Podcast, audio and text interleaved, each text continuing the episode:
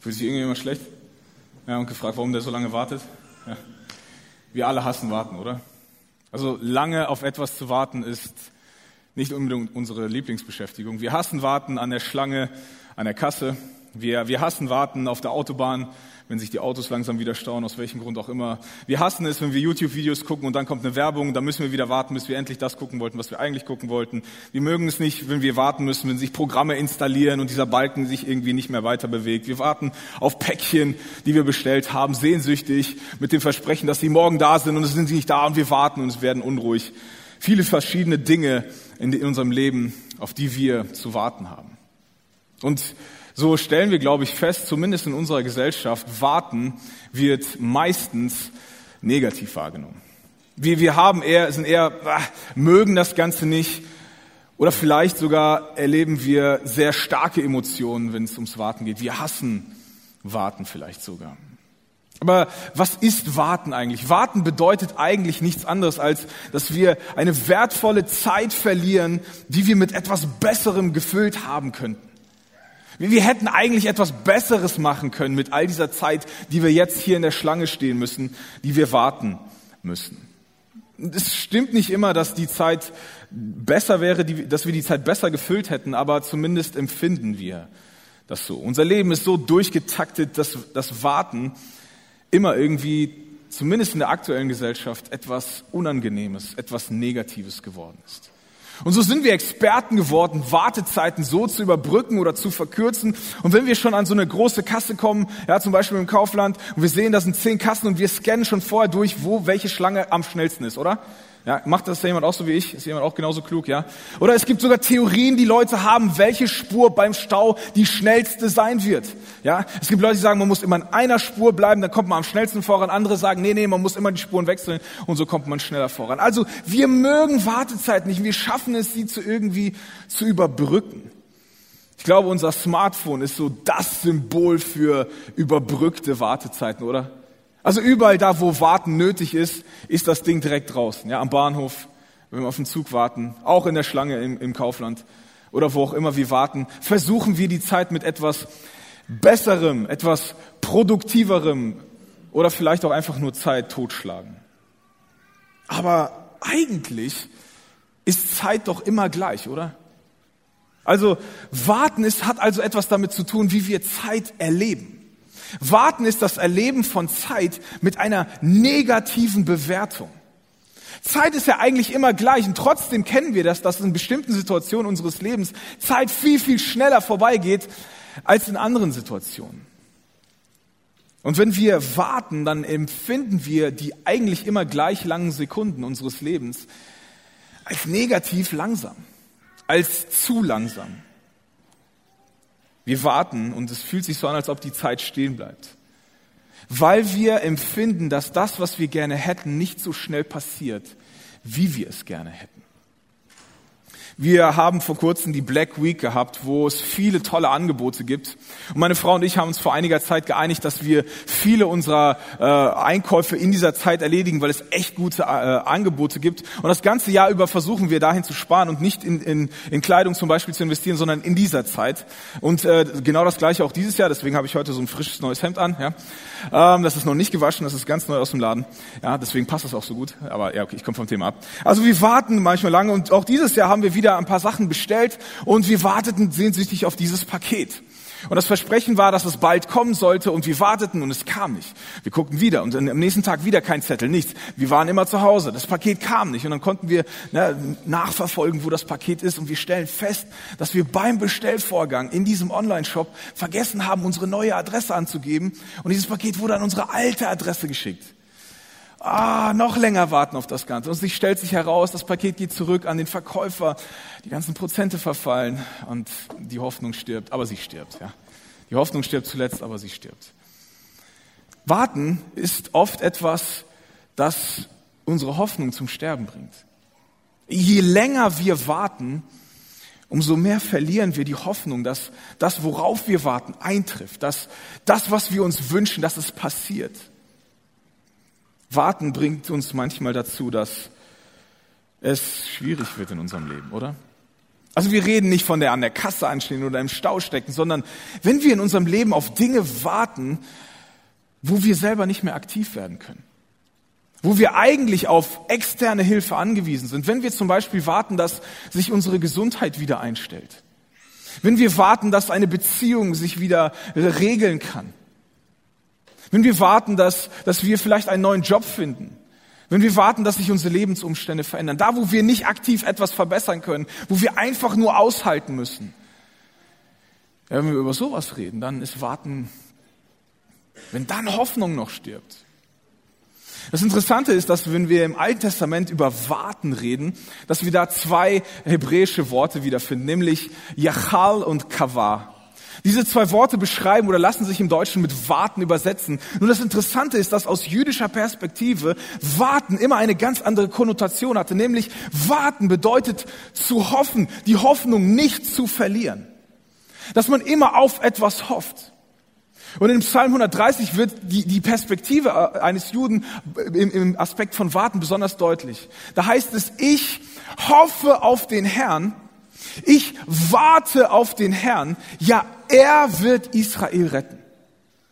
Das heißt, die, die Israeliten im Altertum hatten eine Perspektive, dass es Situationen in ihrem Leben gibt, wo sie nicht mehr aktiv etwas dazu beitragen können, dass sich die Situation verändert. Also es ist eine aussichtslose Lage. Es ist so eine Situation, an, am Ende der Klippe zu stehen und wenn nur noch eine Sache passiert, falle ich. Das in solchen Situationen, da kann eigentlich nur noch Gott eingreifen. Und in diesen Situationen, in dieser Erwartung, dass Gott eingreifen wird, das ist genau, was dieses, diese Worte Kavah und Yachal ausdrücken. Ich warte mit einer Hoffnung, denn Gott ist ein Gott, der versprochen hat, einzugreifen zur richtigen Zeit.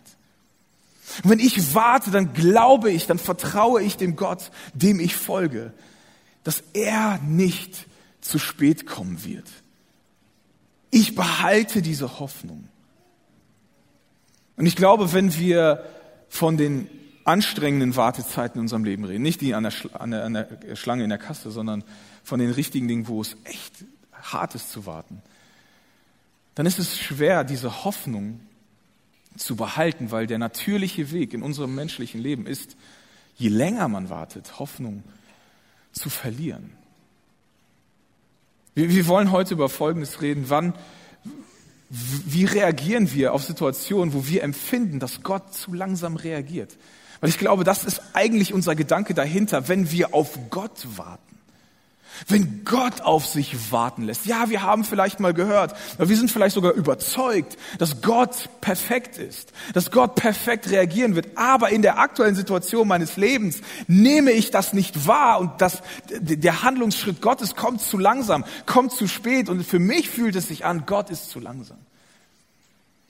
Wir wollen heute uns die Frage stellen, wie gehe ich damit um, wenn Gott in meinem Leben auf sich warten lässt. Und ich glaube, es, ist, es wird viel, viel persönlicher, wenn wir diesen Aspekt hier deutlich, wenn es in meinem Leben passiert.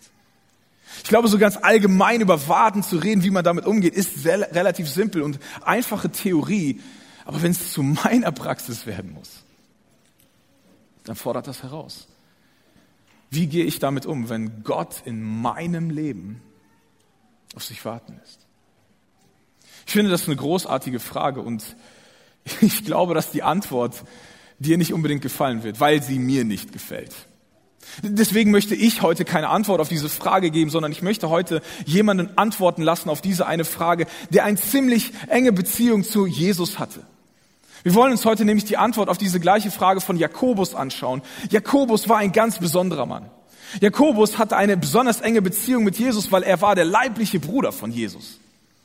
Er, er war, war der leibliche Bruder von Jesus und ich stelle mir das immer ziemlich anstrengend vor, der Bruder von Jesus gewesen zu sein, oder? Meint ihr nicht auch? Jesus, der perfekte Gottmensch, ja, hier auf dieser Erde, keine Fehler machen. Ja, da fällt eine, fällt eine Vase runter und Maria schreit, Jakobus! Ja, warum rufst du nicht Jesus? Der hätte es doch auch sein können. Nein, der macht keine Fehler. Ja, anstrengend, solche Geschwister zu haben. Kann ich mir überhaupt nicht vorstellen. Jakobus dachte sogar eine ziemlich lange Zeit, dass sein Bruder verrückt ist, dass er, dass er durchs Land zieht und was er da lehrt und erzählt. Und sich eher, dass er sich eher von ihm distanziert hat. Aber es gab einen Moment, es gab einen Auslöser im Leben von diesem Bruder von Jesus Jakobus, dass er Jesus in einer ganz anderen Perspektive wahrgenommen hat. Jesus ist nämlich gestorben und Jakobus dachte, naja, es, es war ja vorhersehbar. Das, was du dir da eingebrockt hast, das endet halt so. Aber drei Tage nach seinem Tod steht Jesus von den Toten auf. Und er hat es vorhergesagt. Und das verändert in Jakobus auf einmal alles. Und Jakobus muss nicht mehr, kann nicht mehr nur sagen, Jesus ist mein Bruder, sondern er nimmt eine ganz neue Perspektive auf Jesus ein. Und seitdem redet Jakobus immer, wenn er von Jesus redet, in einer Perspektive, die sich durch die Auferstehung vollkommen verändert hat. Und wenn Jakobus, äh, äh, Jakobus schreibt einen längeren Brief an, an, an andere Christen und erzählt ihnen davon, was, was ihn bewegt und was er von seinem Bruder Jesus gelernt hat. Und er beginnt diesen Brief mit folgenden Worten. Er sagt, ja, ich bin Jakobus. Jakobus schreibt hier, der Diener Gottes und der Diener des Herrn Jesus Christus. Ja, was, was muss in deinem Leben passieren, dass dein Bruder dich überzeugt, dass er Gott ist? Ja. Da ist etwas passiert im Leben von Jakobus. Jakobus, Diener Gottes und des Herrn Jesus Christus. Und er, er fängt an seine, seine Belehrung und sagt, meine Brüder und Schwestern, im, im zweiten Vers, meine Brüder und Schwestern, wenn ihr vielfältig auf die Probe gestellt werdet, wenn ihr vielfältig getestet werdet, wenn ihr vielfältig herausgefordert werdet, Proben oder Tests, das sind diese Situationen, wo wir etwas unter Drucksituation stellen, um herauszufinden, was daran eigentlich echt ist. Auch in so einer Black Week kaufe ich mir hin und wieder mal irgendwelche technischen Geräte und da verlasse ich mich auf die Meinung von Experten, die das, sich so ein Gerät in die Hand nehmen und das testen und dann einen Testbericht schreiben und ich vertraue denen, weil ich glaube, die sind kluge Menschen und die wissen genau, wie man das Beste aus einem Teil herauspressen kann. Wie, sie stellen Tests an. Und ja, genau davon redet Jakobus. Ihr kennt das, dass ihr in eurem Leben Situationen ausgesetzt werden, wo es sich irgendwie druckvoll anfühlt, wo es sich so, wo, wo es sich nicht nur so anfühlt, sondern wo eure Situation eures Lebens einfach ein Test ist, wo, wo, wo etwas passiert, wo, wo ihr herausgefordert wird, wo ihr zum Schwitzen kommt, wo ihr vielleicht sogar in eine Situation kommt, wo ihr euch eher am Rand einer Klippe fühlt und sagt, ich weiß nicht, wie das Ganze ändern soll. Also Jakobus redet von Situationen in unserem Leben, wo wir eigentlich alle Hoffnung verlieren und die einzige Möglichkeit ist, die uns bleibt, auf Gott zu hoffen. Zu sagen, Gott, du musst eingreifen. Ich bin mit meinem Wissen und mit meinem Latein am Ende. Meine Brüder und Schwestern, wenn ihr vielfältig auf die Probe gestellt werdet, dann nehmt eine neue Perspektive ein, betrachtet es anders. Diese schwierigen Situationen unseres Lebens sind, die, die gehen wir alle durch. Aber ich will euch herausfordern, euren Fokus zu verändern. Ich will eure Perspektive auf diese schwere Zeiten, auf diese Zeiten, wo ihr hilflos seid, wo ihr Hoffnung, wo die Hoffnung irgendwie fast das ist, was als letztes stirbt, dass ihr da eine neue Perspektive bekommt. Betrachtet es, und hier kommt das, das Krasse, ja. Betrachtet es als Grund zur Freude. Also eure Herausforderungen, eure Tests, eure Zeiten, wo ihr warten müsst, wo ihr nichts tun könnt, wo, wo, wo ihr wo ihr herausgefordert, wo Druck in eurem Leben entsteht. In diesen Situationen, wenn das auf euch zukommt, dann lasst das zur Freude in euch werden. Lasst das ein Auslöser von Freude bei euch sein. Denn eigentlich wisst ihr ja, Jakobus geht weiter und sagt, denn ihr wisst, ihr wisst eigentlich, was das Ganze, was es mit dem Ganzen auf sich hat. Ihr habt diese Informationen in eurem Kopf, aber in einer Drucksituation verlieren wir schnell die Perspektive, verlieren wir schnell Dinge aus den Augen, die wir eigentlich schon längst im Kopf haben. Da fallen Dinge aus unserem Herzen heraus, die, die nur in unserem Kopf drin sind. Und da, ihr wisst es eigentlich Bescheid. Ihr wisst, worum es eigentlich geht.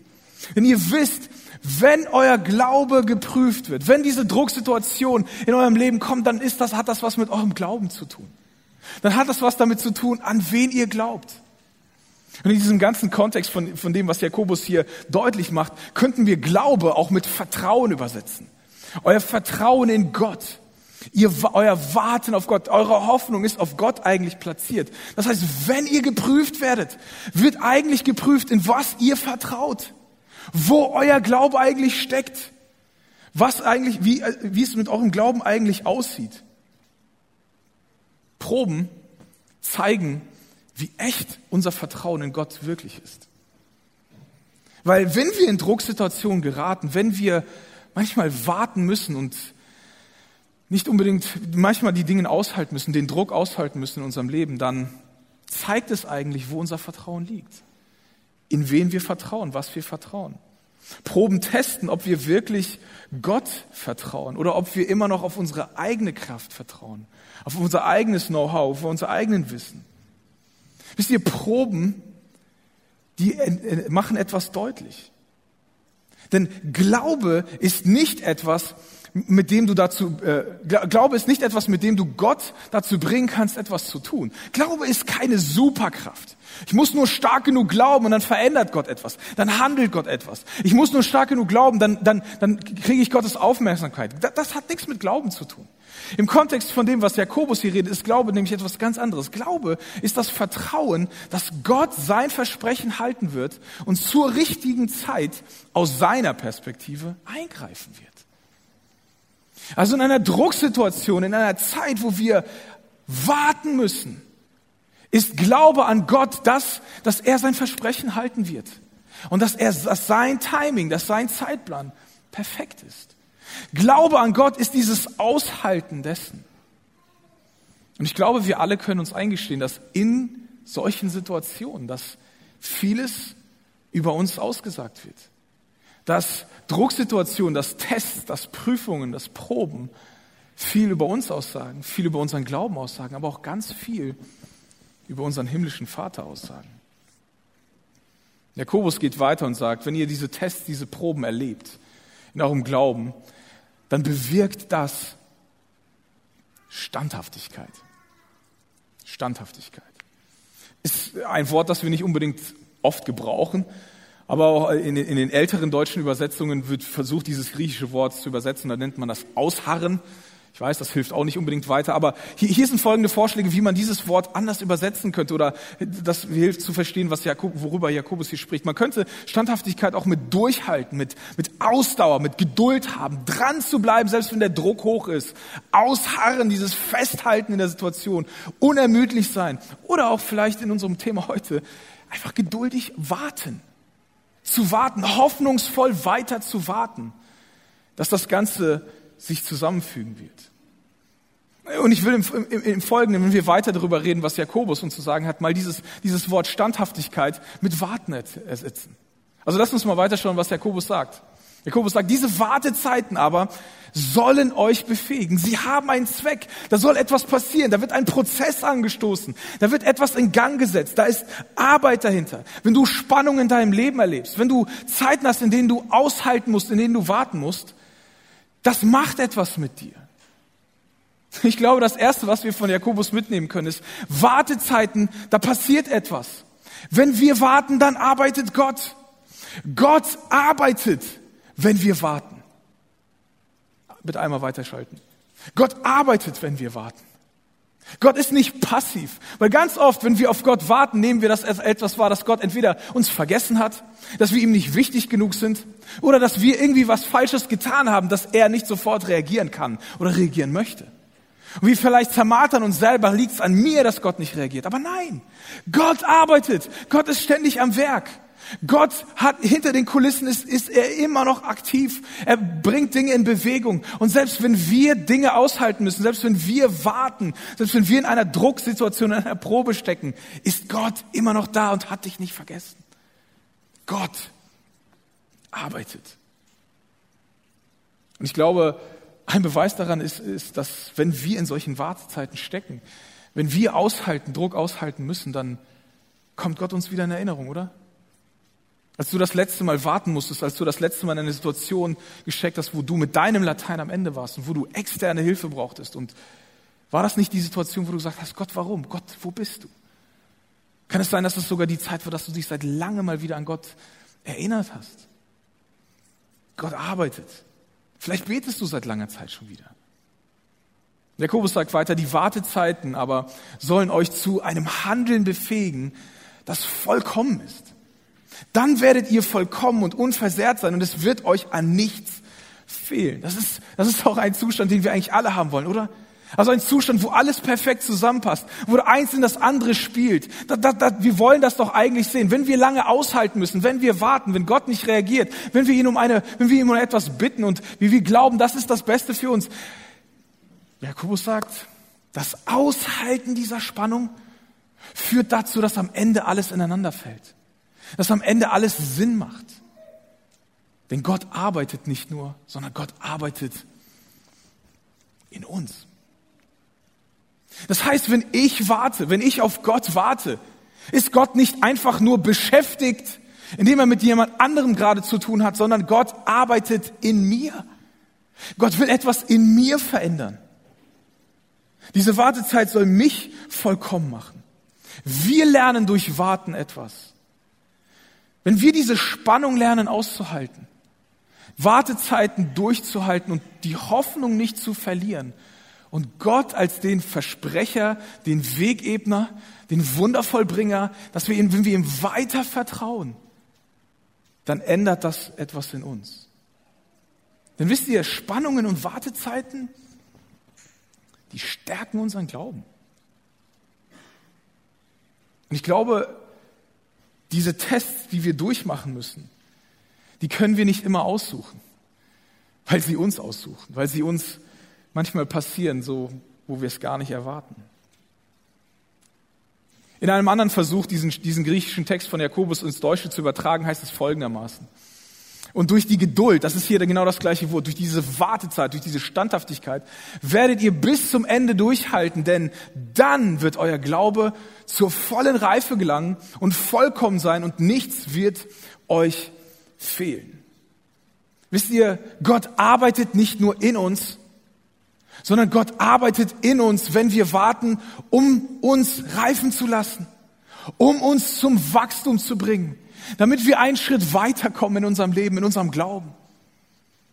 Ich sag mal, wenn dein Anliegen ist, in deinem Glauben reifer zu werden, in deinem Glauben zu wachsen, dann ist das, was Jakobus hier uns sagt und deutlich macht, ist, dann halte diese Spannung aus von Lebensphasen, in denen du nur auf Gott angewiesen bist, in denen du nur noch auf Gottes Versprechen hoffen kannst, dass er zu seiner rechten Zeit eingreift. Ah, das hört sich schwierig an. Gibt es nicht eine Alternative? Wie wär's, wenn ich die ganz viele Bibelverse auswendig lerne? Dann wirst du ein schlauer Christ, aber nicht unbedingt ein reifer Christ. Ja, wie wär's, wenn ich alle Gebote von Gott halte? Dann wirst du ein gehorsamer Christ, aber nicht unbedingt ein reifer Christ. Und sind es nicht genau diese Menschen, die uns inspirieren in ihrem Glauben, weil sie Zeiten, wo wir sagen, boah, ich hätte alles über Bord geworfen. Ich hätte der, ich wäre da nicht treu, ich könnte das nicht aushalten die diese Spannung, diesen Fitnessstudio des Glaubens ausgehalten haben und gereift stärker daraus hervorgegangen sind. Das sind die Menschen, die uns inspirieren. Wisst ihr, meine Glaubensvorbilder, die, die ich habe, ich, ich sage mir, ich würde gerne so sein wie die, aber ich will nicht ihr Leben gelebt haben. Weil all diese Dinge, durch die sie durchgehen müssen, die sie zu dem gemacht haben, wer sie sind, waren nötig, um da zu enden, wo sie sind. Gott arbeitet in uns, wenn wir warten, damit wir reifen können, damit wir wachsen. Das heißt, geistliche Reife wird an ausdauerndem Glauben gemessen und nicht an vollkommenem Verhalten. Also unsere Kapazität, unsere Resilienz, unsere Widerstandsfähigkeit, auch Dinge durchzuhalten, selbst wenn wir Gott nicht fühlen, selbst wenn wir Gott nicht handeln sehen in unserem Leben. Ich glaube, in Wartezeiten sehen wir Gott vielleicht, ist es, nicht, ist es vielleicht nicht so, dass wir Gott gar nicht sehen, sondern wir sehen Gott vielleicht überall, aber nicht bei uns. Und das, wozu Jakobus herausfordert, ist, halte durch. Bleib da dran. Zurück zu unserem Vers von Jakobus, weil er macht hier ein, ein interessantes Wortspiel, das im Deutschen nicht so ganz deutlich wird. Er sagt, diese Wartezeiten sollen aber euch zu einem Handeln befähigen, das vollkommen ist. Dann werdet ihr vollkommen und unversehrt sein und es wird euch an nichts fehlen. Dieses Wortspiel, das, das Jakobus hier macht, ist eigentlich folgendes. Er sagt eigentlich, die Wartezeit an sich ist das, die muss fertig werden. Dieser Prozess des Drucks, das muss zu Ende kommen. Dann wirst du fertig. Also auf Deutsch übersetzt heißt es, lass Wartezeiten fertig werden. Einmal weiter bitte. Lass Wartezeiten mit dir fertig werden, damit du fertig wirst. Wenn wir möchten, dass wir reifen, wenn wir weiterkommen wollen in unserer Nachfolge, im Glauben, dann müssen wir manchmal diese Spannung auszuhalten und warten, dass Gott reagiert, dass Gott eingreift, dass Gott handelt, dass Gott tut. Ich glaube, aus dem Sport wissen wir, dass Muskeln nur unter Belastung oder ne, mit, mit Belastungsreizen wachsen. Der Jakobus sagt, so ist das auch im Glauben. dann wächst dein Glaube. Aber er bleibt hier nicht stehen. Er bleibt nicht einfach nur bei dem Fakt, sondern er gibt auch eine praktische Hilfe, wenn das schwierig ist. Denn ich muss eingestehen, in den wenigen Zeiten, wo ich viel warten musste auf Gott, dass es schwierig ist. Und ich kann überhaupt nicht nachempfinden, wie es dir geht in deiner Zeit, wo du wartest. Wo du in einer Zeit, in einer Spannung stehst und diese Spannung aushalten musst und du denkst, ah, ich halte es nicht mehr durch. Wo du vielleicht ein, ganz kurz davor stehst, deine Moral über Bord zu werfen. Wo du sagst, deine Prinzipien, dass du sagst, ach, das funktioniert alles nicht mehr. Wo du, dich, wo du vielleicht sogar kurz davor bist, dich von Gott abzuwenden, weil du ihn nicht mehr handeln siehst in deinem Leben. Wo du vielleicht sogar anfängst zu glauben, zu sagen, Gott ist nicht mein persönlicher Gott, weil er sich nicht für mich interessiert, sondern viel zu viel zu tun hat mit all den anderen Menschen. Ich kann das nicht nachempfinden, aber der Aufruf, den der Bruder von Jesus macht, ist hier, halte durch. Denn das macht etwas in dir, das ohne diese Drucksituation nicht wachsen kann. Deswegen in dieser Situation, wenn es so schwierig ist, wenn es einem von euch an Weisheit fehlt, soll er Gott darum bitten. Er wird sie, er wird sie, die Person, die darum bitten, wird sie erhalten. Denn Gott gibt sie allen vorbehaltlos und macht niemanden einen Vorwurf, wenn wir um Weisheit bitten. Jakobus, was hat das Ganze hier mit diesem Thema zu tun? Naja, Lass uns mal kurz darüber nachdenken, was ist Weisheit eigentlich? Weisheit ist die Fähigkeit, die aktuelle Situation in einem größeren Bild zu sehen. Und ist es nicht genau das, was in Wartezeiten, was in Drucksituationen uns oft fehlt? In Drucksituationen, wenn wir, wenn wir im Hier und Jetzt sind, wenn wir warten müssen, wir, da gibt es fast kein anderes Thema, das uns beschäftigt. Und das ist vollkommen gerechtfertigt. Das ist vollkommen in Ordnung. Wir sehen nur das Hier und Jetzt und die Herausforderungen, die wir jetzt gerade haben. Und deswegen sagt Jakobus, das, das passiert nicht von alleine. Der Perspektivwechsel passiert nicht von alleine. Deswegen bitte Gott, bitte Gott um diese Perspektive zu sagen, Gott, ich bin gerade hier voll dabei. Ich will treu bleiben. Ich will die Hoffnung auf dich nicht verlieren. Bitte gib mir deine Perspektive. Lass mich sehen, was du siehst. Dass ich meine Drucksituation aushalten kann. Dass ich weiß, dass es mehr gibt als das, was ich gerade durchmache. Jakobus sagt, hey, wer bittet, dem wird gegeben. Frag Gott, er gibt großzügig, er teilt gerne seine Perspektive mit dir. Aber der Bittende muss ganz auf Gott vertrauen und darf nicht zweifeln. Denn wer zweifelt, gleicht den Wellen im Meer, die vom Wind hin und her getrieben werden. Ich glaube, dass hier der zweite Satz, dass das von Jakobus eine Anspielung auf die Situation von Petrus war. Petrus hatte einmal eine Situation, wo die Jünger, die, die Freunde von Jesus mit einem Boot unterwegs waren, Jesus war nicht da und Jesus kam in der Nacht wie ein Geist auf dem Wasser stolziert zu ihnen zum Boot. Und Petrus sagt, Jesus, wenn du es wirklich bist, dann lass mich zu dir kommen. Und Jesus sagt dann, komm, er steigt aus dem Boot, läuft auf dem Wasser und dann kommen die Wellen und er uah, verliert den Fokus und sinkt. Ja. Ich glaube, dass die Jünger Petrus immer damit aufgezogen haben. Petrus, du bist damals untergegangen. Ja. Und er hat gesagt, ja, du Jakobus warst noch nicht mal dabei. Ja. Du hast an Jesus noch nicht mal geglaubt. Ja. Ich glaube, dass Jakobus hier Petrus so ein bisschen aufzieht, aber ich glaube, das ist auch genau das, worauf Jakobus hinaus will. In einem Meer, wo wir auf Jesus zugehen, wo Wellen hin und her wehen, können wir ziemlich schnell den Fokus verlieren. Wir können die Perspektive verlieren. Was, Paul, was Jakobus hier mit Zweifeln meint, Menschen, die verlieren die Perspektive, dass Gott wirklich handeln kann. Zweifler sind die, die ihre Hoffnung auf Gott verloren haben. Wer zweifelt, der verliert seinen Blick auf einen treuen Gott, der sein Versprechen hält und zu seiner rechten Zeit handeln wird. Ich glaube, wenn wir zweifeln, dann geben wir auf. Wenn wir, wenn wir, wenn wir dieses herumtreiben, sagen, wir, wir, geben auf diese Perspektive, sagen, Gott, ich glaube nicht mehr, ich, ich krieg das nicht mehr ganz hin, dass du, dass du, ähm, dass deine Perspektive Sinn macht. Deswegen sagt Jakobus, zweifle nicht. Behalte diesen Fokus, sag Gott, auch wenn ich das nicht sehe, auch wenn ich das nicht durchhalten kann, auch wenn das für mich aktuell zumindest verstandesmäßig keinen Sinn macht, ich halte an dieser Hoffnung fest. Das bedeutet warten für mich. Ich halte fest, du wirst kommen irgendwann. Auch wenn ich finde, das ist viel zu langsam, auch wenn ich finde, dein Timing passt nicht, ich halte fest. Ich behalte den Fokus. Ich gehe weiter. Ich glaube, hier merken wir, dass Warten nicht etwas ist, wo wir uns hinsetzen und sagen, okay, okay wie warte, bis Gott kommt, oder? Warten ist etwas Aktives. Warten ist ein Weitergehen. Sich von den Wellen hin und her nicht ablenken zu lassen, sondern ein Weitergehen Treu bleiben, Fokus halten. Wir warten bedeutet aktiv so weiterzuleben, wie Gottes, wie es Gottes Willen entspricht, auch wenn ich ihn gerade nicht sehe, wie er in meinem Leben handelt. Auch wenn ich ihn nicht fühle. Auch wenn ich merke, dass Gott vielleicht sogar nicht mal mehr im Leben meiner, den nächsten Menschen um mich herum handelt. Auch wenn Gott gar nicht mehr zu mir redet, ich halte fest, ich bleibe dran, ich bleibe mit den Prinzipien treu, ich folge ihm, auch wenn ich nicht verstehe, warum ich bis zur, zur Ehe mit der Sexualität warten kann. Ich vertraue, ich hoffe, dass es das Beste für mich ist. Ich warte, ich gehe weiter, auch wenn ich glaube, dass Gott mich eigentlich hätte heilen sollen und den anderen hätte sterben lassen sollen. Ich halte fest, ich glaube, dass das, wie Gott führt, zum Besten zusammenführen wird, dass es vollkommen wird, dass ein Puzzle ins andere fallen wird und am Ende macht alles perfekten Sinn. Ich verliere nicht den Fokus, ich gehe mutig weiter. Der Bittende muss aber ganz auf Gott vertrauen und darf nicht zweifeln. Denn wer zweifelt, gleich den, gleich den Wellen im Meer, die vom Wind hin und her getrieben werden. Ein solcher Mensch darf nicht erwarten, dass Gott, dass er etwas von, von dem Herrn bekommt. Puh, hört sich hart an, oder? Aber hier in unserem Kontext wird ganz klar, nicht, dass Gott gar keine Gebete mehr Gott. Nein, Gott gibt ihm diese Perspektive nicht mehr. Gott gibt die Weisheit nicht mehr. Wenn wir nicht mehr auf Gott vertrauen können, wenn wir, wenn wir, wenn wir ihn abschreiben und sagen, ah, ich, ich habe diesen Fokus verloren, dass du trotzdem irgendwie das Ganze zusammenbringen kannst.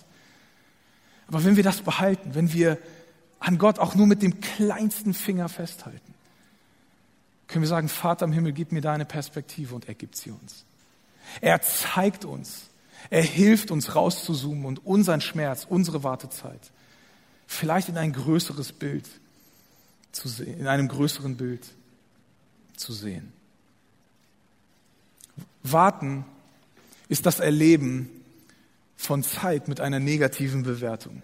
Somit haben wir angefangen. Obwohl Zeit eigentlich immer gleich ist. Was würde passieren, wenn wir in unserer Wartezeit diese negative Bewertung umdeuten? Wenn wir Gottes Perspektive bekommen um die wir gebeten haben. Und wenn diese Perspektive unsere Perspektive wird, wenn wir die Drucksituation, diese schwere Zeit, die Zeit, wo wir aushalten, durchhalten müssen, dieser, dieser, wenn wir dieses Fitnessstudio des Glaubens durchhalten, den Druck aushalten und weitermachen und diese Hoffnung nicht verlieren, wenn wir diese Perspektive verändern, dann ist Warten vielleicht nicht mehr nur negativ. Es bleibt schwer, es bleibt anstrengend. Aber es lässt unsere Hoffnung nicht sterben. Was ist denn Gottes Perspektive? Hier, das ist Gottes Perspektive. Gott arbeitet in uns, wenn wir warten, um dich reifen zu lassen. Gott ist nicht weg. Gott ist nicht verschwunden. Wisst ihr, und das ist auch der Grund, weshalb Paulus, äh, Jakobus weiterhin sagen kann, sagen, glückselig ist derjenige, der standhaft, der aushaltend warten kann, wenn er auf die Probe gestellt wird. Ja, aber wisst ihr, dieses Wort könnte auch sagen, Glück hat die Person gehabt. Ich glaube, das würden wir nie sagen, wenn wir warten müssen, oder? Habe ich Glück gehabt, dass ich jetzt noch mal ein paar Jahre warten muss? Nein, aber Jakobus sagt, deswegen beginnt er genauso. Das kann ein Grund für Freude sein, weil ihr wisst, ihr habt die Perspektive Gottes. Ihr wisst, Gott tut etwas. Gott arbeitet. Und Gott arbeitet nicht nur generell, sondern er arbeitet in dir damit du wachsen kannst, damit du reifen kannst. Wisst ihr, ist euch schon mal aufgefallen, dass das Wort warten im Deutschen eigentlich ein Teekesselchen ist? Also, dass es zwei verschiedene Bedeutungen haben kann? Ja? Man kann auf etwas warten und man kann sein Auto warten lassen. Ja? Also nicht, dass das Auto auf dich wartet, sondern man kann, dass jemand da ne, das Auto wieder repariert etc. Dass das Auto wieder fit macht oder tuned oder besser macht, keine Ahnung, ja? warten lassen. Was meint ihr, wenn wir lernen würden, was passieren würde mit uns, wenn wir Wartezeiten als Wartezeiten interpretieren würden. Könnt ihr mir noch folgen? Ja? Wenn wir Wartezeiten als Wartezeiten interpretieren würden. Also, wenn wir die Zeit, in der wir warten müssen auf Gott, als die Zeit interpretiert, äh, interpretieren, in der Gott unseren Glauben wartet, in der Gott in uns etwas bewirkt, in der Gott etwas in uns verändert, in der Gott uns reifen, in uns wachsen lässt.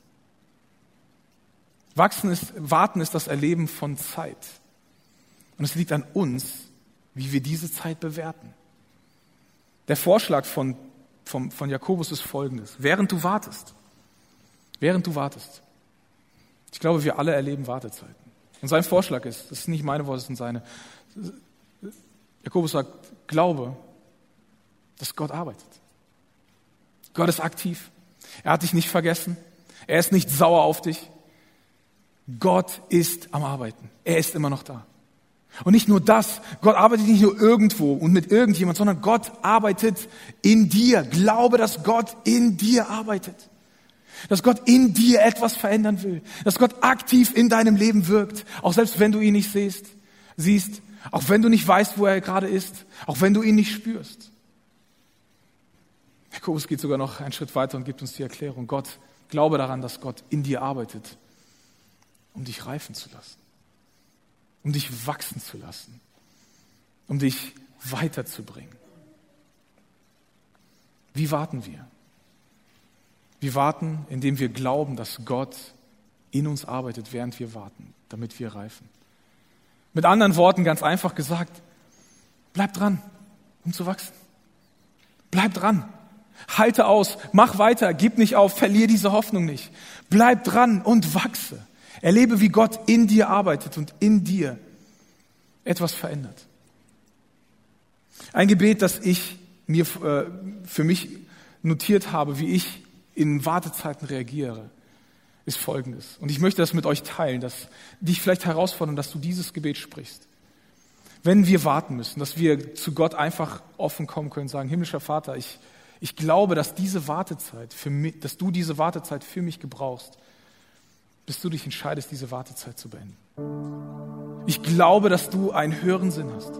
Ich glaube, dass du immer noch die Kontrolle hast. Ich will meinen Fokus nicht verlieren. Ich will nicht an deiner Fähigkeit zweifeln. Ich will nicht aufgeben. Ich will dranbleiben. Hilf mir, deine Perspektive zu sehen. Himmlischer Vater, ich glaube, dass die Wartezeit, in der ich mich gerade befinde, da ist, weil du etwas tust. Und dass du sie wegnehmen kannst, wenn es fertig ist. Ich will in diesem Fitnessstudio des Glaubens bleiben. Ich will mit der Übung fertig, ich will die Übung fertig machen, bis die Übung mich fertig gemacht hat. Nicht K.O., sondern mich reifer fertig gemacht hat. Lass uns beten. Himmlischer Vater, wir danken dir, dass du ein treuer Gott bist, der seine Versprechen hält, der das tut, was er sagt. Und auch selbst wenn wir nicht sehen, wo du wirkst, bleibst du der Wegebner, bleibst du der Wundererfüller, bleibst du derjenige, der wirkt, der arbeitet, auch wenn wir dich nicht fühlen, auch wenn wir dich nicht in unserem persönlichen Leben sehen und vielleicht neidisch sind auf andere, die große Dinge mit dir erleben, brauchen wir diese Zeiten, weil diese Zeiten uns zu dir, näher zu dir bringen, die unseren Glauben wachsen lassen weil du so Glaube reifen lässt. Und wir wollen dir vertrauen. Wir wollen an dir festhalten, auch wenn es nur mit einem kleinen Faden ist. Das reicht dir schon, um uns deine Perspektive zu geben, um zu sehen, wie du siehst. Deswegen, himmlischer Vater, hilf uns, Wartezeiten im Glauben auszuhalten, weil wir glauben, dass du am Werk bist, dass du aktiv bist. Und wir wollen nicht passiv werden und einfach warten, sondern wir wollen aktiv weiterleben in dem, wer du bist. Wir wollen uns an diese Zusicherungen festhalten und dir treu nachfolgen weil du nie zu spät kommen wirst.